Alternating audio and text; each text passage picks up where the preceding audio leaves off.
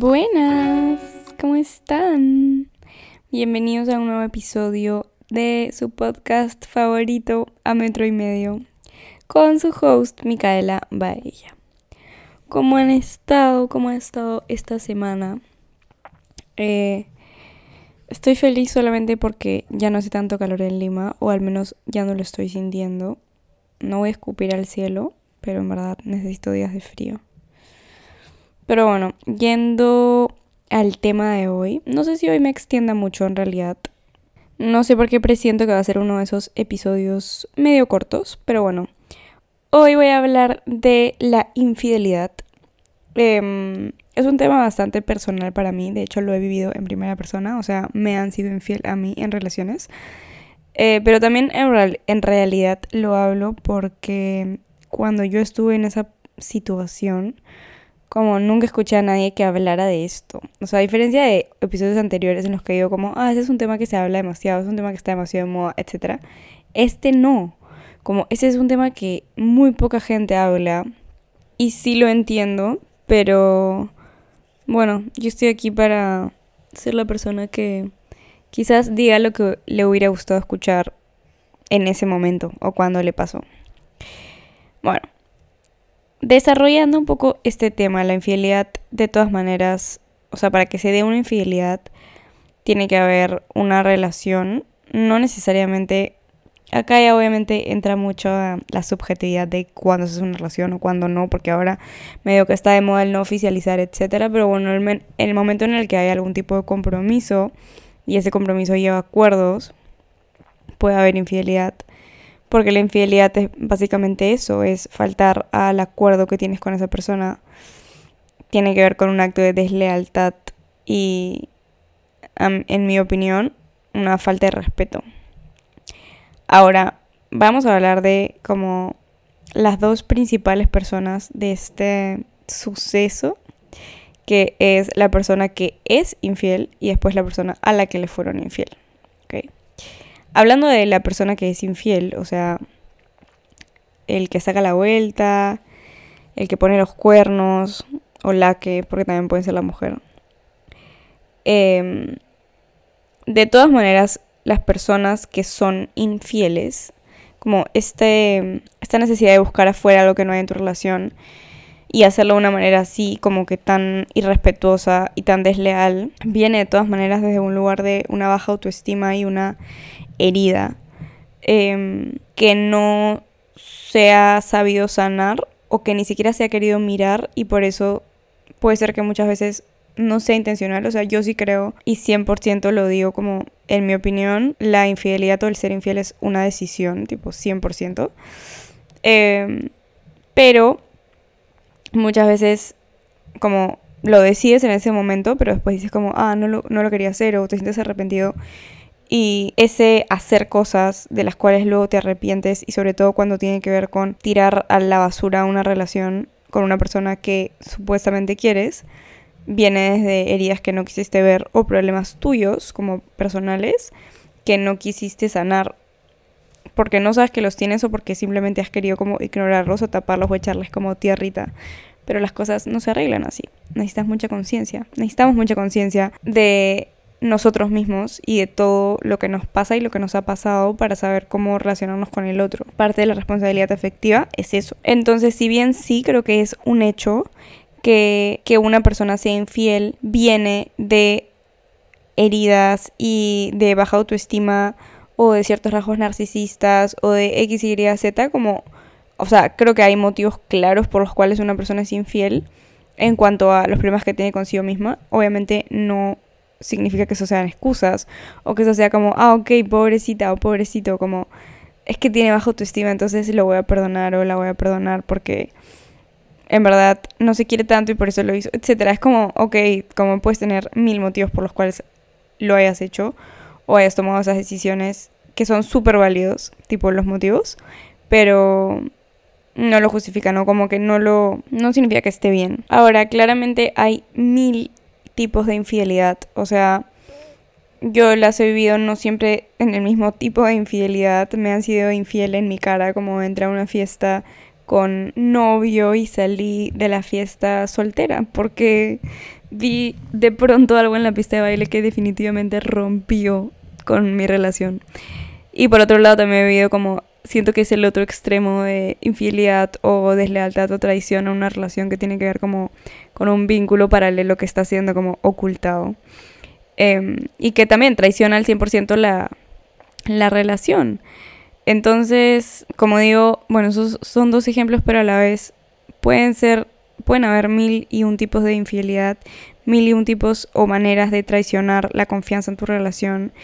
Y por eso mismo también pueden haber muchos motivos como superficiales o del momento, me refiero, por los cuales se puede dar esto, pero en primer lugar como siempre va, o sea, de la persona que como hace la, la acción de ser infiel, viene desde ese lugar como de heridas y de cosas por sanar que no ha tenido la responsabilidad de sanar de una manera como sana y funcional. Cuando una relación está mal, a veces cualquier cosa afuera se ve más atractiva y esto es súper natural, o sea, definitivamente creo que cualquier persona puede pensar que si yo estoy con mi pareja actualmente y como me peleo, voy a voltear y si alguien como que en ese momento me da paso, me hace sentir como que más relajado, más, eh, ¿cómo se dice? Como como se siente más light, ¿entiendes? Como menos trámite o menos pesado, como voy a hacer como... Puede ser eso más atractivo, puede ser más como que, ah, sí, me quedo aquí, o esto es más divertido, esto es... Pero también creo que eso también viene parte como de la inmadurez por el hecho de que parte de estar en una relación y de comprometerte con una relación es trabajarla. Y es mucho más fácil como no querer trabajarla y simplemente voltear a buscar eso que se siente más ligero, más divertido, más atractivo, como en el momento. Es literalmente buscar afuera en lugar de arreglar adentro. Y creo que gran parte de, las infidelidades vienen a raíz de esto.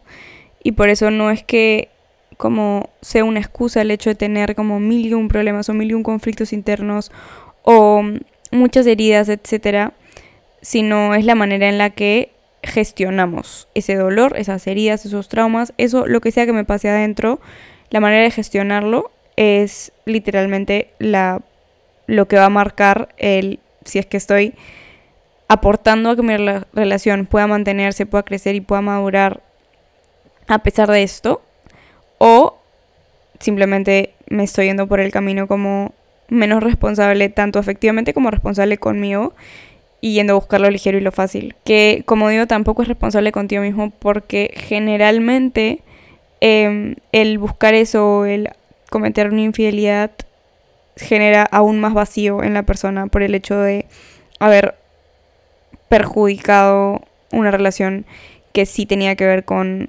compromiso, con amor. Ser infiel tiene que ver con llenar un vacío que no puedo llenar yo solo. Y no quiero tampoco como trabajarlo para poder llenarlo. Entonces busco cómo llenarlo afuera. Y en realidad hay tanta necesidad, o sea, creo que somos muy conscientes y creo que ahora más nuestra generación, que todos tenemos demasiadas heridas, demasiados traumas, demasiadas como cosas por trabajar adentro de uno.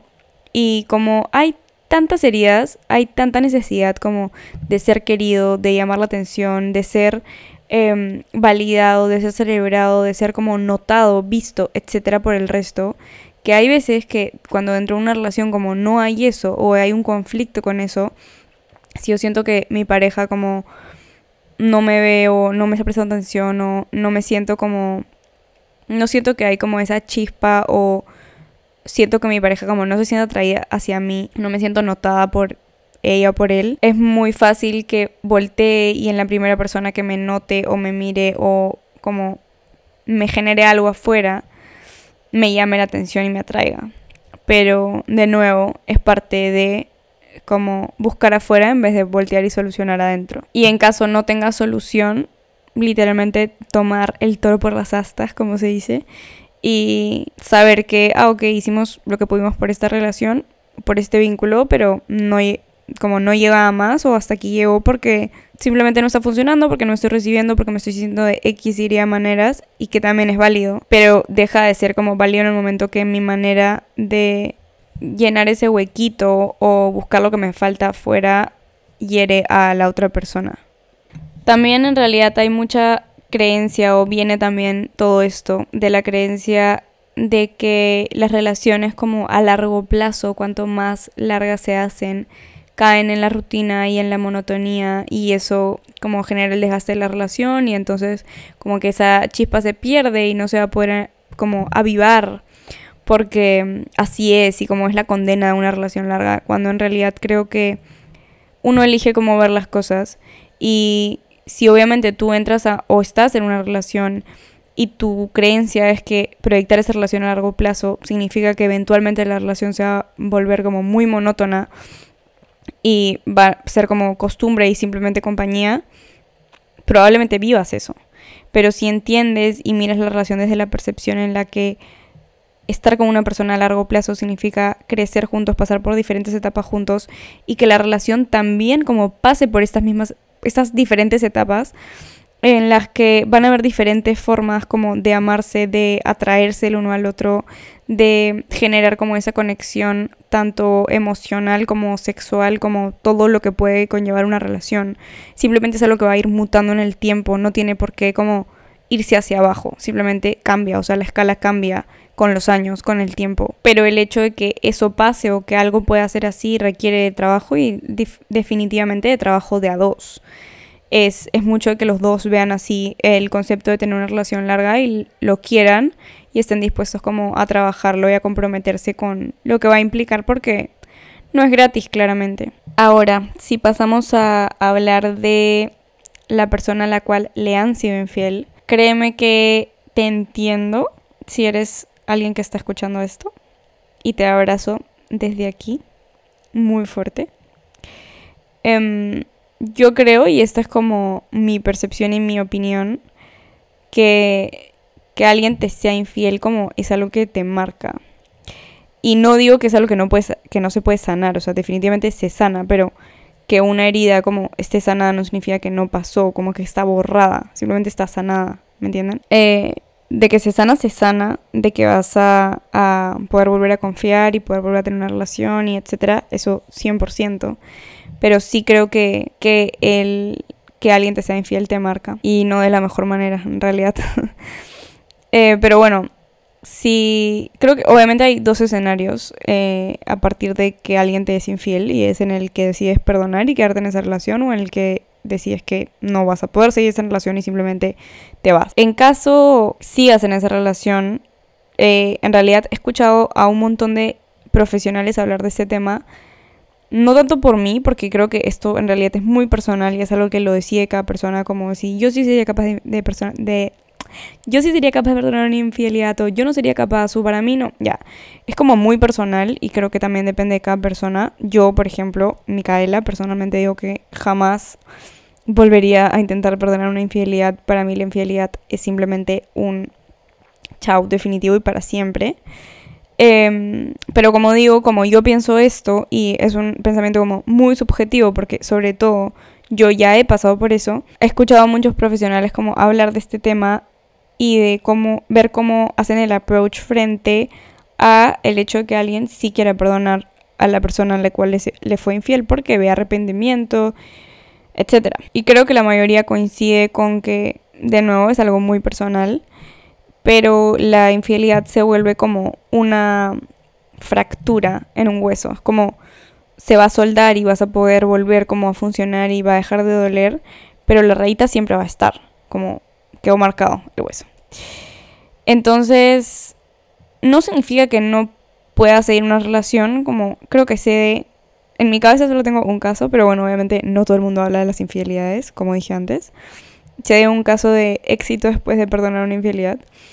Pero el punto es que en caso se decida perdonar una infidelidad dentro de una relación, creo que se tiene que entender y tiene que estar como muy claro y se tiene que ser como muy transparente que lo que ha pasado no perdonar no implica que va a pasar desapercibido, que lo vamos a olvidar o que va a ser un borrón y cuenta nueva. El borrón y cuenta nueva cuando se trata de confianza no existe. Hay algo que mi mamá me dice desde que soy muy chiquita y es que la confianza es como un cristal. Y cuando tú tiras un cristal al piso, el cristal se parte en miles de miles de miles de miles de pedazos. Y por más de que tú intentes agarrar todos los pedazos y pegarlos, siempre va a haber como algún pedacito que no viste, porque se hace tan chiquitito que hay como que astillitas que no viste, hay astillitas que no pudiste pegar o que no pudiste poner de nuevo en su lugar. Entonces creo que cuando se trata de confianza y de haber traicionado la confianza de una persona y aún más de una pareja, porque esa relación implica mucho compromiso, no existe el borrón y cuenta nueva, no existe el, ya bueno, entonces si me perdonaste, tipo, no puedes volver a dudar de mí o algo por el estilo, definitivamente no. Como digo, es un trabajo de a dos. Em, en el caso de la persona a la cual le han sido infiel, sí, también es un trabajo. O sea, creo que el hecho de haber decidido que quiero estar en una relación o quiero seguir en esta relación después de lo que ha pasado o que mi pareja me ha sido infiel, es una decisión que tú también estás tomando. O sea, nadie te está como obligando a tomarla. Entonces, si tú también la estás tomando, no es que te vas a sentar en la silla de la víctima y esperar a que la otra persona resuelva todo, porque en realidad, como cualquier cosa que puede pasar dentro de una pareja, todo es de a dos, todo es de a dos por más de que, de que siempre vaya a parecer como que, o que pueda parecer que uno es el culpable y el otro es el culpable, en realidad todo lo que pasa funciona de a dos. Entonces, si hay un perdón, también funciona de a dos. Y si hay que recuperar la confianza, va a tener que funcionar de a dos. Y el, recriminar a la otra persona como lo que hizo no está bien, como creo que si una persona, o sea, si yo he decidido, por ejemplo, seguir una relación después de que me han de que me han sido infiel, pero en cada discusión o en cada cosa que pase voy a traer de nuevo a la mesa la infidelidad, entonces definitivamente no estoy lista para estar en esa relación. O en realidad no estoy lista para perdonar, no estoy lista para pasar esa página, no estoy lista para nada de lo que implica seguir con una relación después de una infidelidad. Y obviamente por el otro lado de la persona que sí ha sido infiel, hay un gran trabajo que hacer de recuperar esa confianza que se perdió y que se traicionó. Ese trabajo de, de recuperar confianza va a ser del infiel como de probar a la persona o hacerle ver a la persona como o por qué es verdad que no va a volver a hacer lo que hizo y de la persona como afectada entre comillas el trabajo es darle ese lugar o darle ese espacio, darle esa oportunidad a la persona de demostrar y también trabajar en su confianza y en su autoestima, porque que alguien te sea infiel, aunque tú no lo creas, te rompe bastante por adentro. Yo les cuento, la primera vez que me fueron infiel, que fue cuando pasó lo de que entré a una fiesta con mi enamorado y salí soltera. Yo después de eso, como ya terminé mi relación, pero no sentía que me había afectado tanto, como yo sentía como, ah, ok, como, ah, sí, un imbécil, un idiota, como inmaduro, ¿no? Tipo, por borracho, etc. No me había dado cuenta y fue con el tiempo y con pasar por otras relaciones y etcétera, llegar a terapia, que me di cuenta que ese había sido como el primer, el primer puñal que había roto demasiadas partes de mí, que tenían que ver con mi autoestima, que tenían que ver con mi seguridad, que tenían que ver con mi manera de vincularme. Y a veces uno no lo quiere ver, pero es, es la verdad. O sea, si es que uno quiere seguir después de una infidelidad, por más de que creas que es como que, ay, bueno, él se le pierde, ay, bueno, yo puedo lado, ay, bueno, ahora sé, yo soy la diapo temporada y que él se quede con lo peor es nada, ya bueno. No, o sea, hay mucho que sanar, hay mucho que trabajar en uno. Creo que es por esto que no se habla tanto de este tema de infidelidad, porque es súper humillante. Es súper humillante, o sea, es como que, ¿qué fue? Tipo, se supone que, o sea, yo hablaba de mi relación y yo presumía a mi enamorado y yo como confiaba en él y yo decía, ay, no, y yo me reía contigo, yo te hacía entrar a mi casa, yo te sentaba en la mesa con mi familia, y yo, y yo, y yo, y yo, y yo, y tú de la nada vas y te comes a la otra. como que es súper humillante. Entonces definitivamente como hay mucho que trabajar en uno también, y esto lo digo tanto como si es que sigues en la relación o como, o si es que no, si es que sigues, todo eso que tienes que sanar en ti, como la otra persona no lo va a hacer por ti por más de que la otra persona sea la que tiene que como recuperar la confianza entre comillas, todo eso que hay que sanar en ti no lo va a poder sanar la otra persona ni aunque te baje la luna, ni aunque lo encierres, ni aunque lo tengas esposado a tu muñeca a partir de ese momento. No lo va a sanar, lo tienes que sanar tú por ti mismo. Y es parte del trabajo de seguir en una relación. Ahora, em, algo que esto quizás entra en otro capítulo que tiene que ver con, no sé, la confianza dentro de una relación, pero haya sido parte de una infidelidad o seas una persona insegura o ya es como que estés en el post infidelidad y sigas en la relación el espionaje y el control de la persona que tienes al lado realmente no te va a dar la seguridad que estás buscando, no te va a dar la tranquilidad que estás buscando. Em, el que lo quiere hacer lo va a hacer. Y eso es, es bien difícil de meterse en la cabeza porque uno cree que controlándolo más, como le da menos chances de poder hacerlo de nuevo o poder hacerlo por primera vez o lo que sea.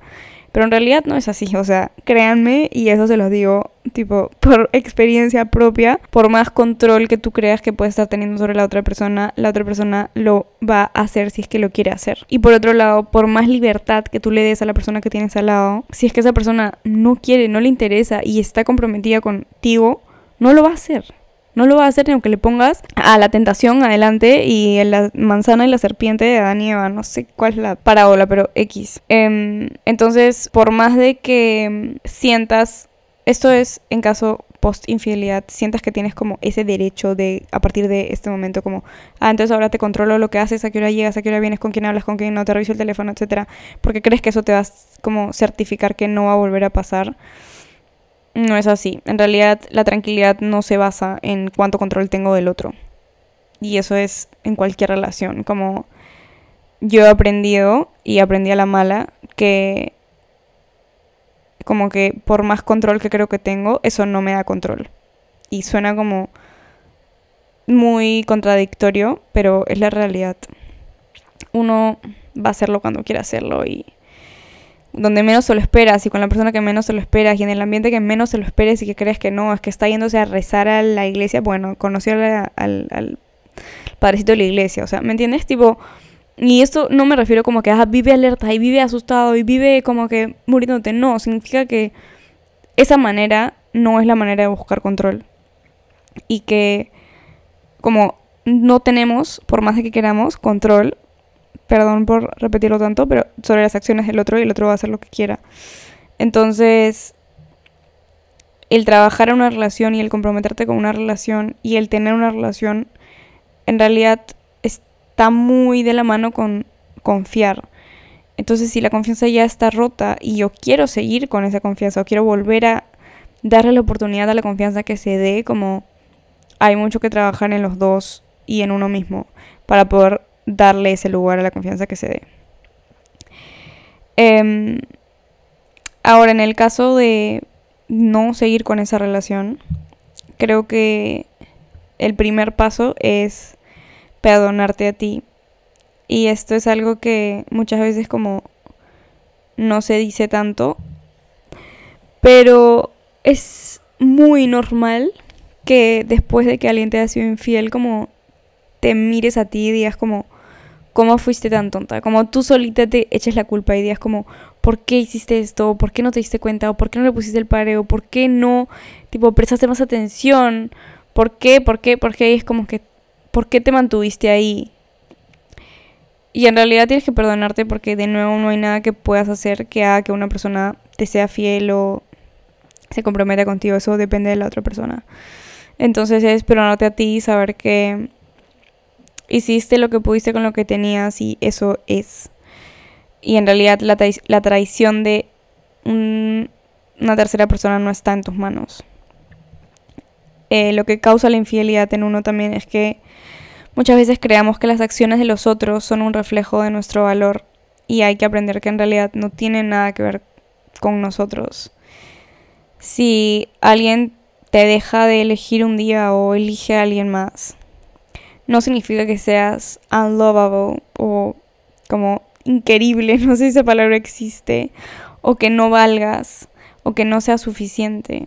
Simplemente el tiempo de esa persona en tu vida o esa relación no era para ti. Y aunque creo que es muy violento decirle a la gente como eso te pasó para que aprendas, porque en realidad no deberíamos tener que aprender solamente a partir del dolor.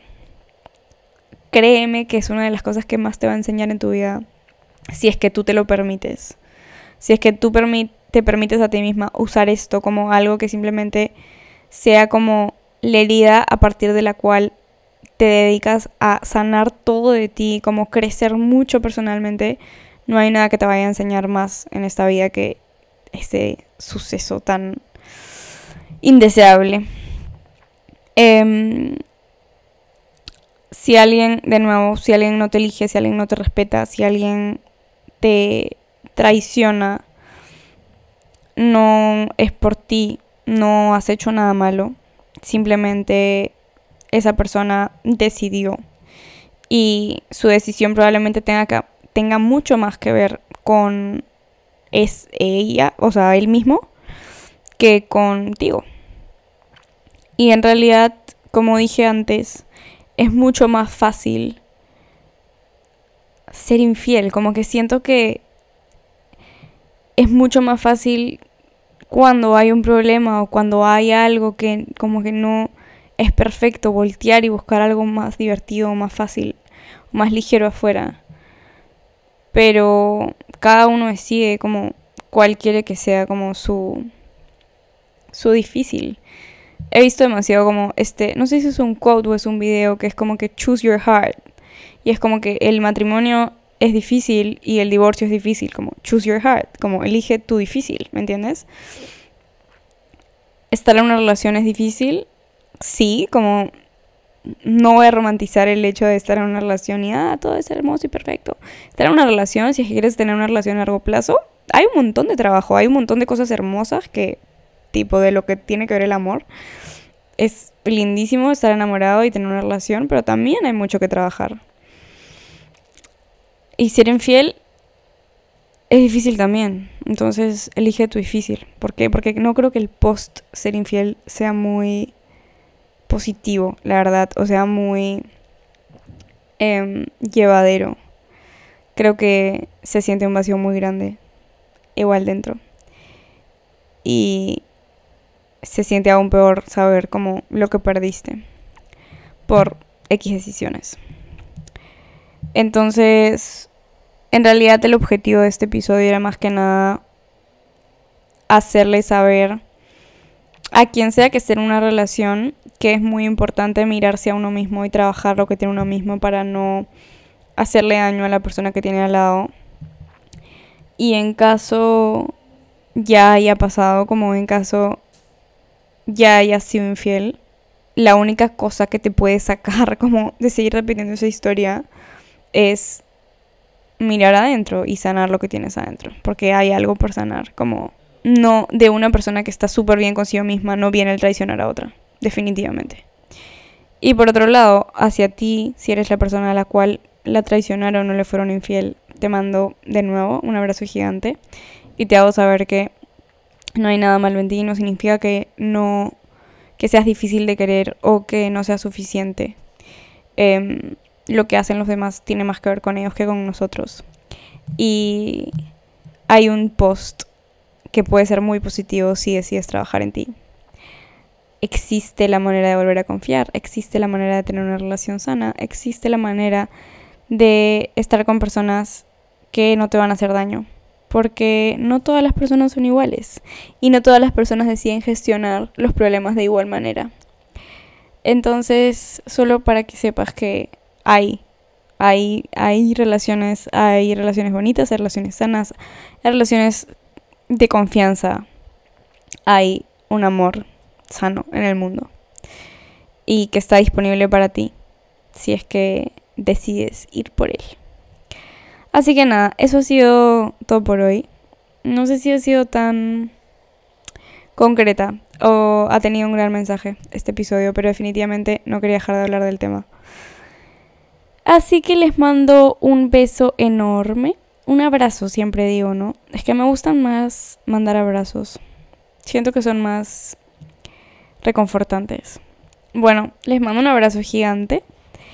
Y cuéntenme siempre qué tal les pareció y qué temas quieren seguir escuchando las próximas semanas.